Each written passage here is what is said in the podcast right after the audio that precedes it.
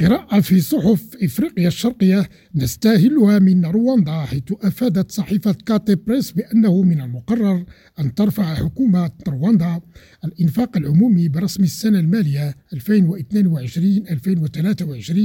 بنحو 106.4 مليار فرنك رواندي وذلك في إطار جهود تعزيز التعافي من جائحة كوفيد 19 وتسريع مشاريع التنمية. وفي كينيا كتبت صحيفة دوستار أن رغبة زعيم المعارضة رايلا أوندينغا في الإطاحة بالحكومة ويليام روتو تجاوزت كل الحدود بالنسبة لمعظم أنصاره السابقين. وأبرز كاتب الافتتاحية أنه حان الوقت لكي يخفف أوندينغا من لهجته ويقبل ببقاء الرئيس روتو في منصبه حتى عام 2027 مشيرا إلى أنه لا يزال بمقدوره الإشارة إلى إخفاقات الحكومة لكنه لن ينجح في الإطاحة بروتو.